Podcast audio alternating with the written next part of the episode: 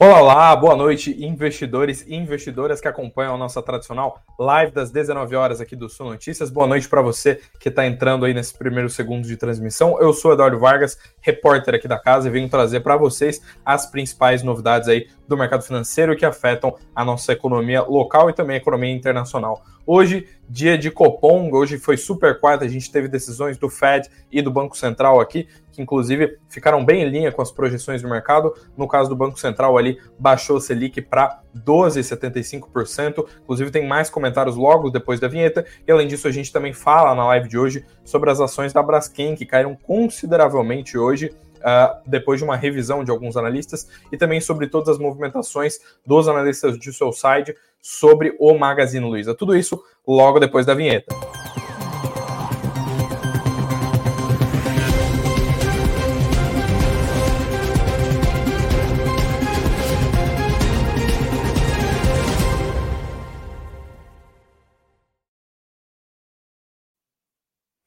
Boa noite, agora sim, agora começando aí nosso noticiário dessa quarta-feira, extremamente movimentada, semana de várias decisões de política monetária. Boa noite aí para o Antônio, para a Cristina, para todo mundo que está entrando na live aí, para o Alexandre, para a Rosa, que é presença marcada aqui sempre na live das 19 horas. Boa noite aí para todo mundo que está entrando. Não esquece, inclusive, se você for novo por aqui, não esquece de se inscrever aqui no nosso canal para sempre acompanhar os nossos conteúdos e também, se possível, deixar o like para o YouTube entregar esse conteúdo aqui para mais gente. Ajuda bastante o nosso trabalho. Pois bem, hoje, como eu falei aqui na abertura, como todos vocês devem estar carecas aí de saber, hoje era super quarta, dia de decisão de política monetária uh, aqui no Brasil e também uh, lá nos Estados Unidos, né? A gente viu o Copom então reduzir a taxa Selic em meio ponto percentual para um patamar atual de 12,75%, né? Essa que esse que foi um corte bem em linha com as expectativas de mercado, era o que a esmagadora maioria dos analistas estava prevendo, e o Copom também emitiu um comunicado falando um pouco mais sobre o que deve vir aí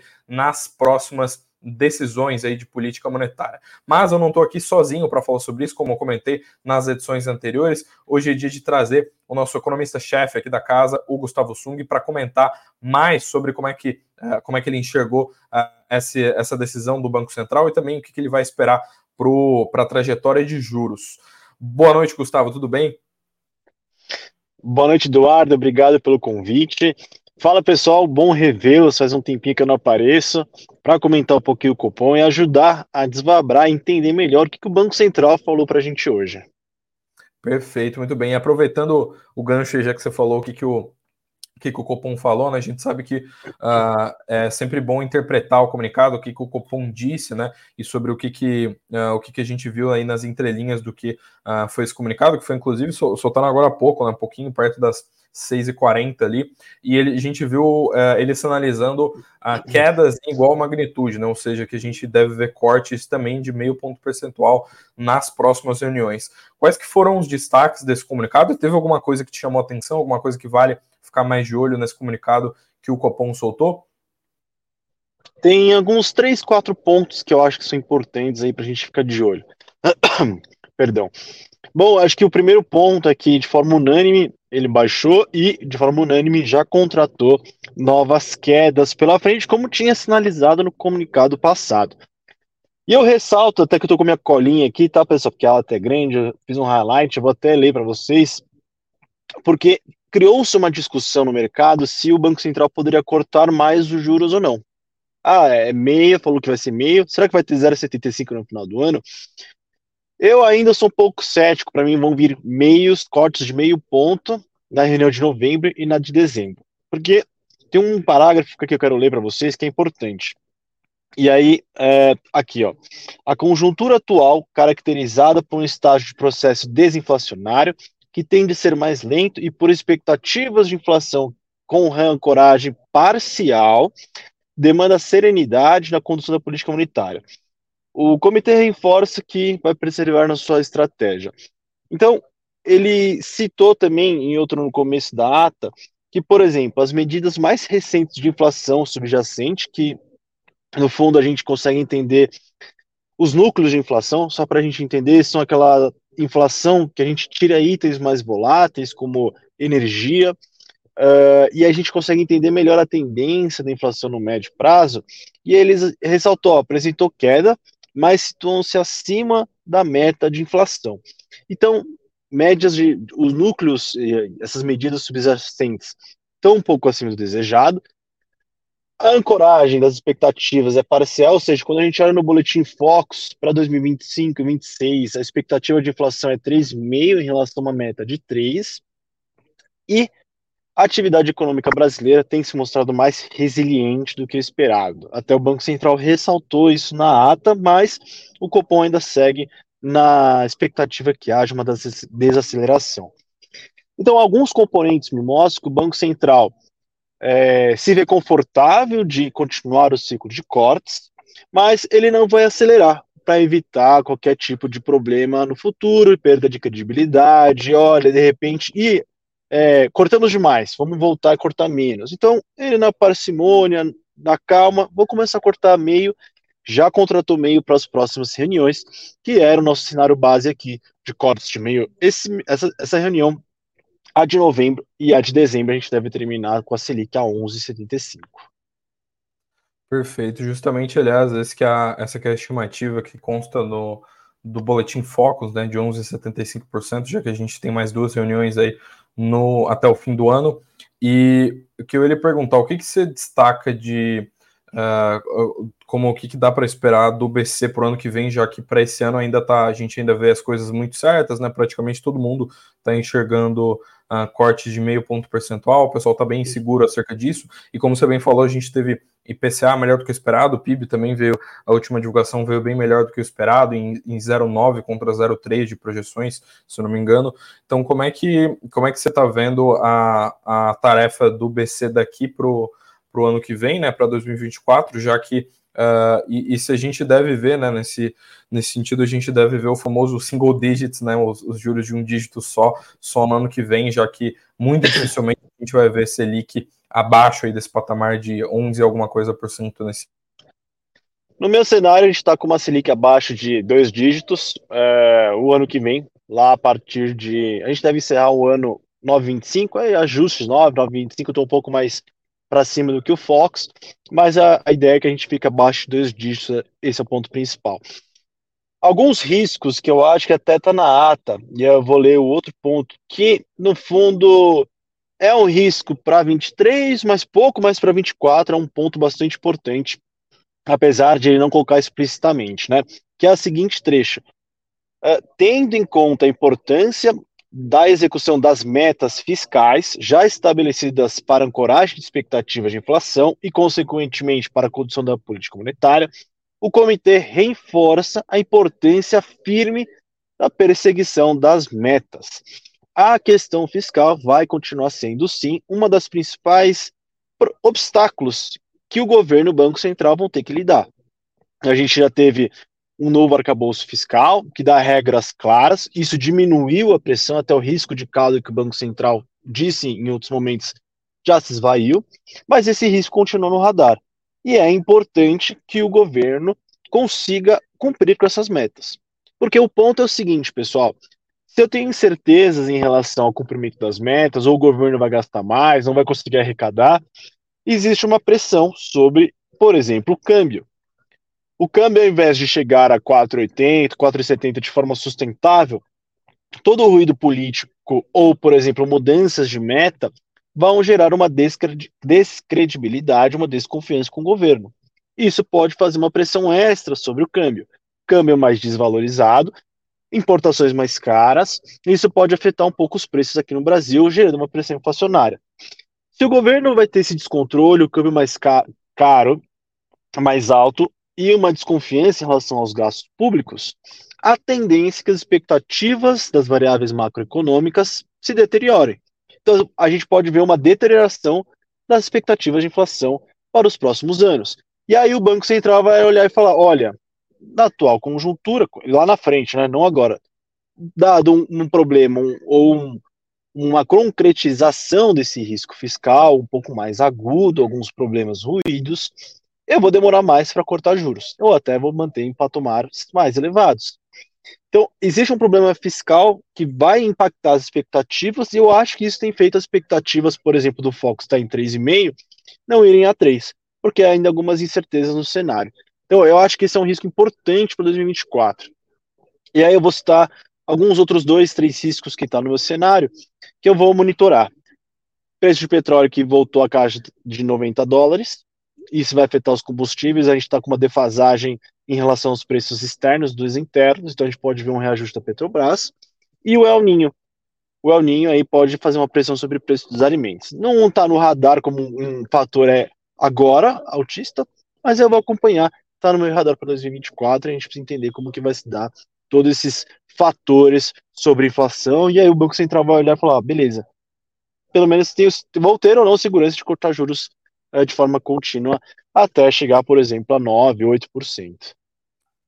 Perfeito. Aliás, você, você adiantou já mais ou menos o que eu tinha, o que eu ia perguntar aqui, que era justamente como é que você está olhando esses fatores que impactam, inclusive inflação. Né? Aliás, o, o barril que você comentou, o barril de petróleo que você comentou, era justamente o que estava na, acho que foi na carta mais recente ou na passada do Fundo Verde, né, sobre pressão inflacionária por conta de preço de petróleo. Então, tem alguns temas que estão muito uh, no radar aí do mercado. E o que eu ia perguntar, tem uh, como é que fica, como é que estão as suas outras projeções acerca do macro, assim, como é que está enxergando IPCA daqui para o fim do ano e dólar daqui para o fim do ano. E, aliás, dicas de passagem, o pessoal perguntou aqui quando é que é a próxima reunião, né? Rola nos dias entre o final de outubro começo de novembro, né? 31 de outubro e 1 de novembro. Então, lá no comecinho de novembro, a gente deve ver uh, uma outra reunião aí do Copom. E também tem 12 e 3 de dezembro, que é a última reunião do ano. Bom, é... só fazer um jabá aqui, então, para quem está nos assistindo pela primeira vez, aqui né, a gente faz toda a parte econômica dentro da Suno, a gente faz as nossas projeções para PIB, para câmbio, para juros, inflação, balanço comercial. Eu não alterei a minha projeção de inflação, a gente está com 4,9 esse ano e 4 para o ano que vem. A gente vê um preço de serviços vindo muito melhor do que esperado em agosto, vem uma desaceleração. Preço de livres teve uma deflação na variação mensal, é, e os preços livres correspondem a 70, 70 mais de 70% da composição do IPCA completo, né? Só para todo mundo saber, o IPCA é dividido de forma é, básica administrados, que é controlados pelo governo, contrato, tipo combustíveis, energia, e os preços livres, que não são regulamentados. E os preços livres, lá tem serviços, que é muito importante ali pelo Banco Central. E vem desacelerando, os preços livres têm apresentado uma melhora. E aí, mesmo que a gente tiver uma pressão sobre os combustíveis via petróleo, acho que o preço de serviços pode contrabalancear e não deve gerar grande estresse para o nosso cenário inflacionário, por isso que eu vejo fechar em 4,9. O câmbio deve ficar abaixo de 5 no final do ano. Lógico, pode subir 5 e pouco, 4,70, ficar naquela volatilidade, mas encerrar 31 de dezembro em 4,95 e um pouquinho mais alto no final do ano que vem em 5,8, se eu não me engano. Mas, de novo, tem variações, né? a gente pega a tendência de desvalorização. E o PIB, o PIB está surpreendendo aí todo mundo, a gente acabou de revisar, a gente está com uma projeção de 3 e 1, é muito por conta dessa resiliência que houve e há da atividade econômica vindo de mercado de trabalho, serviços, um agro que foi muito importante no primeiro trimestre, puxou. É, esse é um pouco da minha visão, mas de novo a gente prevê para a atividade econômica brasileira uma desaceleração até o final do ano, muito por conta dos juros altos. Eu sempre falo, pessoal, não é porque o juros saiu de 13,75 para 12,75 que, que as pessoas vão consumir crédito, vão pegar crédito, tá? o crédito ficou barato. Demora um tempo, todo esse ciclo influenciar todas as cadeias. Então, as famílias estão endividadas, o crédito não vai ser, vai começar a bater de forma mais relevante, de forma negativa. Então, a gente vai ver uma, a tendência de ver uma desaceleração depois até de um, um primeiro semestre bastante forte. Perfeito. Aliás, dicas de passagem, recentemente a gente teve, aqui na parte do notícias, a gente teve trocando ideia com o pessoal, com os executivos da Via, que eles falaram foi exatamente isso, né? Que, eles, que demora a Selic impactar o bolso do consumidor, né? Principalmente eles que estão no varejo, que dependem bastante de crédito mais acessível para crescer. Eles falaram que estavam esperando que isso fosse impactar no bolso do consumidor só para o segundo semestre do ano que vem. Então a gente vê como é uma melhora que demora bastante. E além disso, que eu ia perguntar, só para a gente se encaminhar para o nosso fim do nosso papo aqui, como a gente estava trocando ideia até antes de abrir a live, hoje foi super quarta, né? Então o Fed também teve decisão de juros, manteve ali em, entre 5,25 e 5,50, né? E caso o pessoal que não saiba aqui, lá os juros não é um número fixo, né? Lá é uma banda, né? Então tem esse intervalo e o Fed aí uh, deu o famoso manteu aí no, nos juros de nos juros lá dos Estados Unidos. Como é que você viu esse comunicado deles e, e o que, que você está enxergando, o que, que você enxergou sobre isso, já que uh, é, um, é um evento que o mercado inteiro presta atenção, né, no que, que o Paulo está falando e tudo mais. Bom, é, já era precificado, a minha, meu cenário já era também de manutenção, mas o que me chamou a atenção é que, conjunto com o comunicado, eles lançam as projeções dos membros do comitê sobre o que, que eles esperam sobre desemprego, atividade, inflação e juros. E ali na, na pesquisa mostrou-se que mais participantes e membros veem um possível novo aumento de juros ainda este ano. E aí, na entrevista, logo em seguida, que o Jeremy Powell faz, lá pelas três e meia, ele falou: olha, os membros pensam assim, mas não necessariamente é isso que vai acontecer vai depender muito da evolução dos datas. Eles sempre falam data dependente, reunião a reunião. O que a gente viu nos últimos dados é uma inflação. Os núcleos de inflação lá nos Estados Unidos, do CPI, desaceleraram. Uh, preço de serviços, moradia também melhorou. E o mercado de trabalho deu um primeiro sinal de arrefecimento. Se não me engano, a taxa de desemprego está em 3,8. O Paulo falou: esses dados foram muito bem-vindos, mas eles precisam de mais. E para evitar qualquer tipo de ruído, falou, oh, paramos por aqui, eu acho que a sinalização dele foi, olha, a gente pode subir, mas vai depender dos dados. Quer dizer que a gente vai subir? Não. O mercado, eu acho que sofreu um pouco isso, o mercado norte-americano, eu não vi quanto fechou, mas quando eu, eu pós-decisão ele estava um pouco caindo.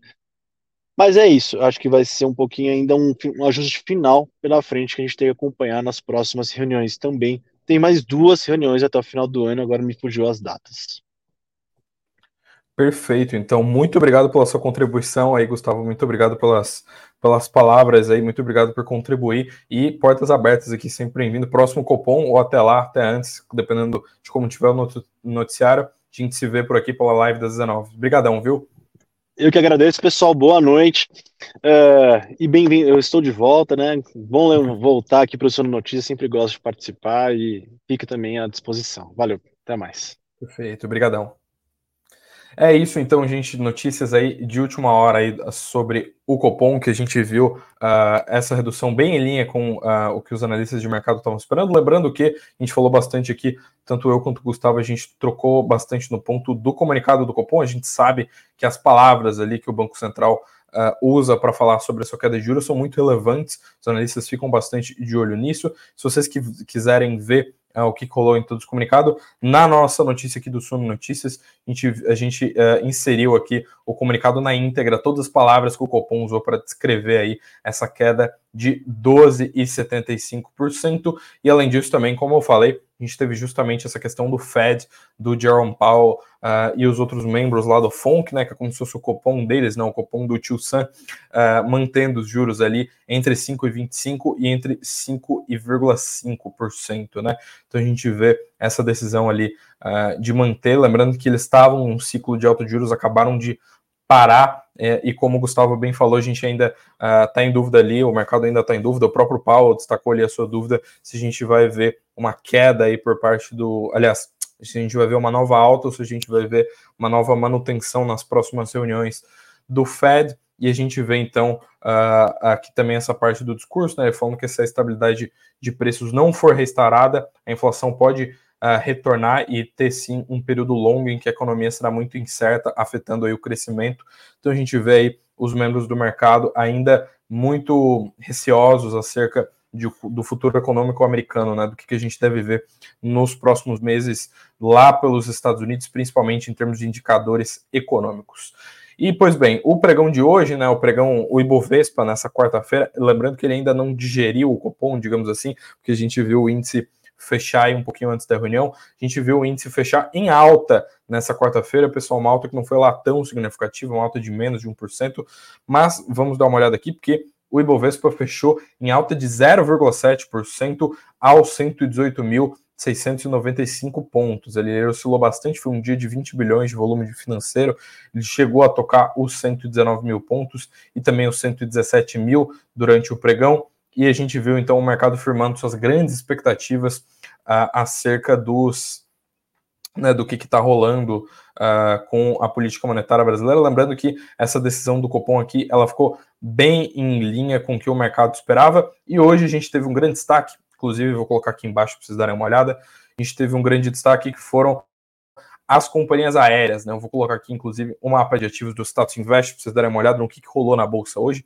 E como vocês devem estar vendo aqui embaixo rolando, a gente viu ativos de companhias aéreas dispararem, subirem para caramba, e tudo isso foi muito catapultado por uma revisão de analistas uh, sobre a Azul, né? Isso obviamente puxou todo o mercado. Então, como vocês devem estar vendo aqui, CVC, Gol e outras companhias também subiram consideravelmente no pregão de hoje. E como vocês devem estar olhando aqui, né? Uh, quando a gente olha para as companhias mais relevantes da carteira do Ibovespa, a gente vê justamente Vale subindo 0,6%, Petrobras também subiu 0,3%, os bancos aqui subiram, Itaú chegou a subir mais de 1,5%, e além disso a gente viu Banco do Brasil e Bradesco também subirem, Eletrobras subiu 2%, as exceções aqui das mais relevantes da carteira foram VEG, Localiza, Rapvida e Redditor, que caíram no intradia, BTG também caiu, mas a esmagadora maioria dos papéis que tem o maior peso aí no Bovespa fechou em alta aí nessa quarta-feira. E quando a gente olha pela porcentagem da variação, ou seja, as maiores variações da bolsa, ah, tanto a Braskem quanto o Pão de Açúcar ficaram lá na ponta negativa, em grande parte por conta de influência de parecer de analistas, né? A Braskem teve um relatório que, inclusive, eu vou colocar aqui para vocês darem uma olhada uh, no que, que rolou hoje com a Braskem, né? O que, que, uh, que, que aconteceu, que fez as ações caírem tanto. A Braskem, que aliás subiu bastante no começo dessa semana com aquelas notícias de bastidores do mercado. E no lado positivo, a gente viu as ações da Azul dispararem aí praticamente 12%, 11,75% de alta nos papéis da Azul, puxando aí todo esse setor de companhias aéreas e afins, né? Então o CVC subiu mais de 7%, Gol também subiu aí mais de 6%, então a gente vê um grande destaque para essas companhias que também uh, tiveram aí em grande medida influência por conta de analistas de Soulside, né, do, do pessoal que faz análise de ação, do pessoal que está uh, em research bancos e tudo mais, falando aí sobre os papéis. A gente viu a alta da, dos papéis da Azul ser muito motivada pelo relatório do Goldman Sachs, que falou que os especialistas uh, veem uma simetria uh, positiva na expansão do EBITDA da companhia, né? Então vem o EBITDA da empresa crescer daqui para frente. E além disso, destacaram que a empresa captou ali 800 milhões de dólares uh, com uma nota, com uma emissão de senior notes, né? Então reforçou o seu caixa recentemente. E além disso, também conseguiu repassar muito bem Uh, os preços para os seus consumidores. Então a gente vê uh, vários pontos sendo destacados ali uh, com otimismo por parte do, dos analistas do Goldman Sachs sobre a companhia, né? Sobre, o, sobre as ações da Azul. Como eu falei para vocês, a gente viu então isso impactar todo o setor, porque puxou ações de CVC e puxou também ações de né, da Gol, da sua principal concorrente. E no lado das quedas, como eu falei para vocês, a gente teve uma grande queda de Braskem que derreteu aí na bolsa, também por conta de parecer de analistas. Como vocês veem aqui na tela, a gente viu a Braskem derreter no pregão de hoje, cair mais de 5% por conta de uma notícia ali, de, um, de uma revisão de tese por parte dos analistas do BTG Pactual. Eles rebaixaram a companhia de recomendação de compra para uma recomendação neutra e as ações caíram aí, uh, com eles tendo uma visão mais negativa, inclusive cortando as projeções de lucros, né, e as projeções de EBITDA da empresa daqui para frente, cortaram o preço-alvo aí para 26 reais e esperam aí que uh, a companhia não esteja um futuro tão uh, tão bom quando eles estavam estimando nossas últimas projeções. Eles inclusive falaram que a recuperação dos spreads foi pior do que esperado. O spread é meio que aquela diferença entre o que você paga e o que você vai receber, né? Tem aquela questão dos spreads bancários, né? O grosso da coisa é mais ou menos a margem que você tem entre os custos e o que você recebe para você conseguir embolsar mais dinheiro. E justamente os spreads petroquímicos já estavam sendo há vários relatórios, há várias vezes os analistas estavam citando isso como a principal uh, fonte de problemas aí para a companhia. Inclusive, isso deu uma azedada aí nos negócios deles, né? Na hora de vender uma fatia da empresa. Lembrando que a gente ainda não sabe como é que vai, é, como é que vai acabar essa novela, né? Porque tem essa fatia da Novo Honor, que é a antiga Odebrecht, é, lá na Braskem para ser vendida. A gente ainda não viu ninguém aí assinar a última linha do contrato para comprar essa fatia. E os analistas estavam tão, tão preocupados com a Braskem que eles cortaram as projeções em 59% para o EBITDA estimado para esse ano de 2023 e o EBITDA projetado para o ano que vem foi cortado em 38%. Então, para vocês darem uma olhada no quão crítica é a situação que os analistas estão enxergando para as ações da Braskem. E apesar de eles terem, eles falaram que uh, usaram as palavras né, que não é tarde para o rebaixamento, né? Apesar de a gente ter visto uh, alguns, algumas oscilações recentes por parte das ações da Braskem, e eles acreditam em uma demanda. Eles estavam começando o ano, né? Muito otimista com as ações por conta de uma demanda global mais aquecida. E eles reverteram esse cenário, né? Estão enxergando outras questões, falando que os spreads não se recuperaram e o crescimento da demanda fica ainda abaixo das expectativas da casa, inclusive o crescimento da oferta mais do que compensou isso, então o mercado está com excesso de oferta, isso prejudica bastante os preços que a Braskem quer praticar e, consequentemente, o quanto que ela vai lucrar, né, o quanto que ela vai conseguir colocar, levantar de caixa e tudo mais. Eles estão muito preocupados, então, em como deve ser o EBIT da Braskem e também na capacidade da empresa de gerar caixa e com esses spreads menores. Lembrando, como eu falei para vocês, a Braskem começou a semana em alta, porque subiu aí por conta de uma notícia de bastidores que a Petrobras teria ah, já escolhido né, quem que seria sua melhor sócia, né, que o governo federal estaria convicto de que a oferta da Apollo e da DNOC, né, da empresa de petróleo de Abu Dhabi, seria a oferta mais adequada para comprar aí a fatia da Novonor na Braskem e ser então a nova sócia da Petrobras. Lembrando que a Braskem é basicamente dois acionistas hoje, né, da Novonor, que é a antiga Odebrecht, e também da Petrobras. Depois a gente, obviamente, tem um pouco de tesouraria, um pouco de uh, free float, né, que são as ações que estão listadas em bolsas, que inclusive, se você tiver no chat, você tiver uh, ações da Braskem, você entra nessa porcentagem que é menor, mas o grosso da coisa, né, a esmagadora maioria do capital social fica na mão da Petrobras e da Novonor, e a Novonor que está procurando sim um comprador para essa parte, mas a gente ainda não viu uh, o desfecho dessa novela. Lembrando que até outra empresa brasileira, né, Unipar, ofereceu comprar uh, uma parte aí da, da, da Braskem. Então a gente viu uh, a gente viu o movimento no começo dessa semana de alta por conta disso, foi uma notícia lá do Lauro Jardim do Globo que falou sobre uh, que o governo estaria convicto de ter a Adnoc e a Apollo como sócias, as ações subiram, mas hoje elas praticamente devolveram seus ganhos, porque caíram mais de 4% aí com essa notícia da análise do, dos especialistas lá do BGTG Pactual. E além disso, por falar em analista, a gente viu outros analistas de side falarem que o Magazine Luiza deve elevar a sua rentabilidade e as suas margens, esses termos que são muito relevantes, a gente sabe, para o varejo, que é um setor que tem costuma ter margens mais comprimidas e mais dificuldades de rentabilidade. Né?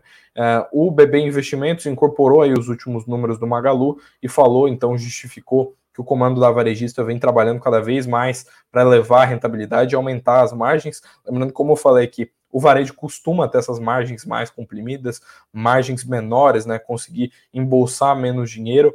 E além do, apesar do, do, do momento desafiador, eles recomendaram compra para os papéis. Né? Eles têm um, um, um, fizeram um corte de preço-alvo, né? caiu de 4,20 para 3,70, mas eles ainda estão recomendando compra das ações MGLU3. Né? Eles incorporam então aí os números uh, agregados aí do primeiro semestre inteiro desse ano, especialmente de outras despesas não recorrentes né, e vários outros números. E além disso, incluíram também nessa análise a atualização das premissas macroeconômicas, lembrando que o varejo também uh, demora, uh, ele né, depende bastante de ter uh, um cenário favorável de juros, de inflação e de outros indicadores para conseguir desempenhar bem no mercado, mas segundo o Banco do Brasil aqui, eles estão muito esforçados aqui para conseguir entregar uma rentabilidade boa, entregar também uma elevação de margens, uh, então eles ainda mantêm o otimismo aí com os papéis, mantém aí o mantém aí um nível de de otimismo aí com as ações do Magalu, que aliás, diga-se de passagem, subiram, uh, mas subiram um pouco hoje, subiram um pouco menos de 1% no intradia de hoje. A gente não viu um grande impacto desse parecer nas ações, como foi o caso da Braskem. E nos últimos 12 meses, aí, então, as ações do Magalu uh, caem praticamente, são cortadas pela metade, né? 46% de queda das ações do Magalu no acumulado dos últimos 12 meses. E pois bem, a gente falou aqui sobre Copom, falou sobre Fed, o Gustavo, inclusive, quando estava aqui, estava falando uh, sobre como é que ficou o fechamento do mercado lá nos Estados Unidos, e pois bem, lá os mercados fecharam todos em baixas com uh, esse com essa decisão do Fed, né, de manter juros. A gente viu o Dow Jones cair 0,22%, além disso, o S&P caiu praticamente 1%, né, 0,95%, e a Nasdaq caiu ainda mais, caiu 1,5%. Quando a gente olha para a Europa, foi o completo oposto, todos os índices fecharam em alta, a gente viu o Bolsa de Frankfurt subir 0,75%, Bolsa de Londres subir praticamente 1%, com esse cenário todo, o Eurostox, que é aquele índice que agrega todos os índices europeus ali, todas as bolsas da Europa, o Eurostox acabou subindo 0,91%. Quando a gente olha para as commodities, o petróleo Brent, né, que inclusive é referência aqui para a Petrobras, caiu 1,21% aos 93 dólares e 20 centavos por barril nessa quarta-feira em que o noticiário é extremamente uh, extremamente movimentado, né? A gente teve essa super quarta aí, principalmente o Fed, né? Que é o mundo todo olhando para o que, que o Powell vai falar. Inclusive, antes de falar dos indicadores aqui, aproveito para deixar muito obrigado aqui para o Túlio, boa noite também para Renata, obrigado aí pelo like, façam como a Renata, deixem o seu like aí para o YouTube entregar esse vídeo para mais gente, boa noite para o João, para o Edson, para todo mundo aqui, e um muito obrigado também, uh, em especial aqui para o Paulo César, que teceu elogios aí para nossa equipe. Muitíssimo obrigado. Não esquece de deixar o seu like também, de compartilhar com outras pessoas. A gente sempre faz sim o possível para entregar aí o melhor conteúdo uh, ah, para vocês, público, investidor, pessoa física. Então compartilhem uh, com quem vocês puderem o nosso material. E pois bem, na hora de falar sobre os indicadores, hoje, obviamente, a gente teve um como eu falei para vocês, uma quarta extremamente movimentada, porque foi super quarta, né? A gente viu uh, decisões do Fed, a gente teve decisão do Copom por aqui, a decisão do Copom que ficou bem em linha com as expectativas de mercado. E quinta e sexta-feira, então, fica até difícil a gente competir com isso, né? A gente não deve ter indicadores tão relevantes, mas nós temos algumas coisas aqui para destacar na agenda de quinta-feira, na agenda de amanhã. Então anota aí, se você é daqueles que gosta de acompanhar todas as movimentações do mercado, porque amanhã a gente vai ter a reunião, então, no caso do Reino Unido, na decisão de taxa de juros por parte deles, logo cedinho, 8 horas da manhã. Além disso, tem dados uh, que mostram como é que está a atividade econômica nos Estados Unidos, que a gente tem pedidos iniciais de seguro-desemprego rolando 9 e meia da manhã, a gente vê essa divulgação, e além disso, a gente vê também as vendas de casas usadas, que também é outro indicador que serve para olhar como é que né, como é que está a atividade econômica por lá. Esse indicador que é divulgado um pouquinho mais tarde, às 11 horas. E além disso, a gente tem depois o Fed que decidiu os juros hoje, né? Ele publica o seu balanço patrimonial amanhã também, 5 e meia da tarde, e o dia termina lá pelas 9 da noite com a divulgação dos PMIs e dos dados de inflação do Japão lá do outro lado do mundo. E com isso, meus queridos, com esses 32 minutos de live, eu agradeço aí todos vocês foi é isso, né? Muito obrigado aí pela companhia, todo mundo que ficou desde o início da live acompanhar as principais movimentações aí do Copom nessa super quarta. Sempre um prazer estar aqui com vocês uh, para comentar as principais novidades do mercado financeiro. Lembrando, se possível, se inscreve aqui no canal, deixe o seu like, compartilhe esse conteúdo com mais gente e, caso queira também, você pode acompanhar a gente no Spotify, no Apple Podcasts, na plataforma de streaming de áudio também além de acompanhar a gente no YouTube. E caso você perca o horário aqui da live, a gente também deixa todas as lives salvas na nossa playlist aqui do YouTube para você acompanhar. Caso você queira, caso você perca, né, tem algum compromisso aqui às, nossas, às 7 horas da noite, que são nosso horário marcado. E por falar nisso, espero vocês amanhã, então, quinta-feira, exatamente nesse mesmo horário, 19 horas, 7 da noite, para comentar as principais novidades do mercado financeiro e no comentar aí o, o primeiro pregão pós-Copom aí depois dessa reunião de política monetária do Banco Central. Um abraço, um muito obrigado para todo mundo que ficou até o final da live. Uh, vejo vocês amanhã. Então, bons negócios, uma boa noite para todos vocês e tchau, tchau.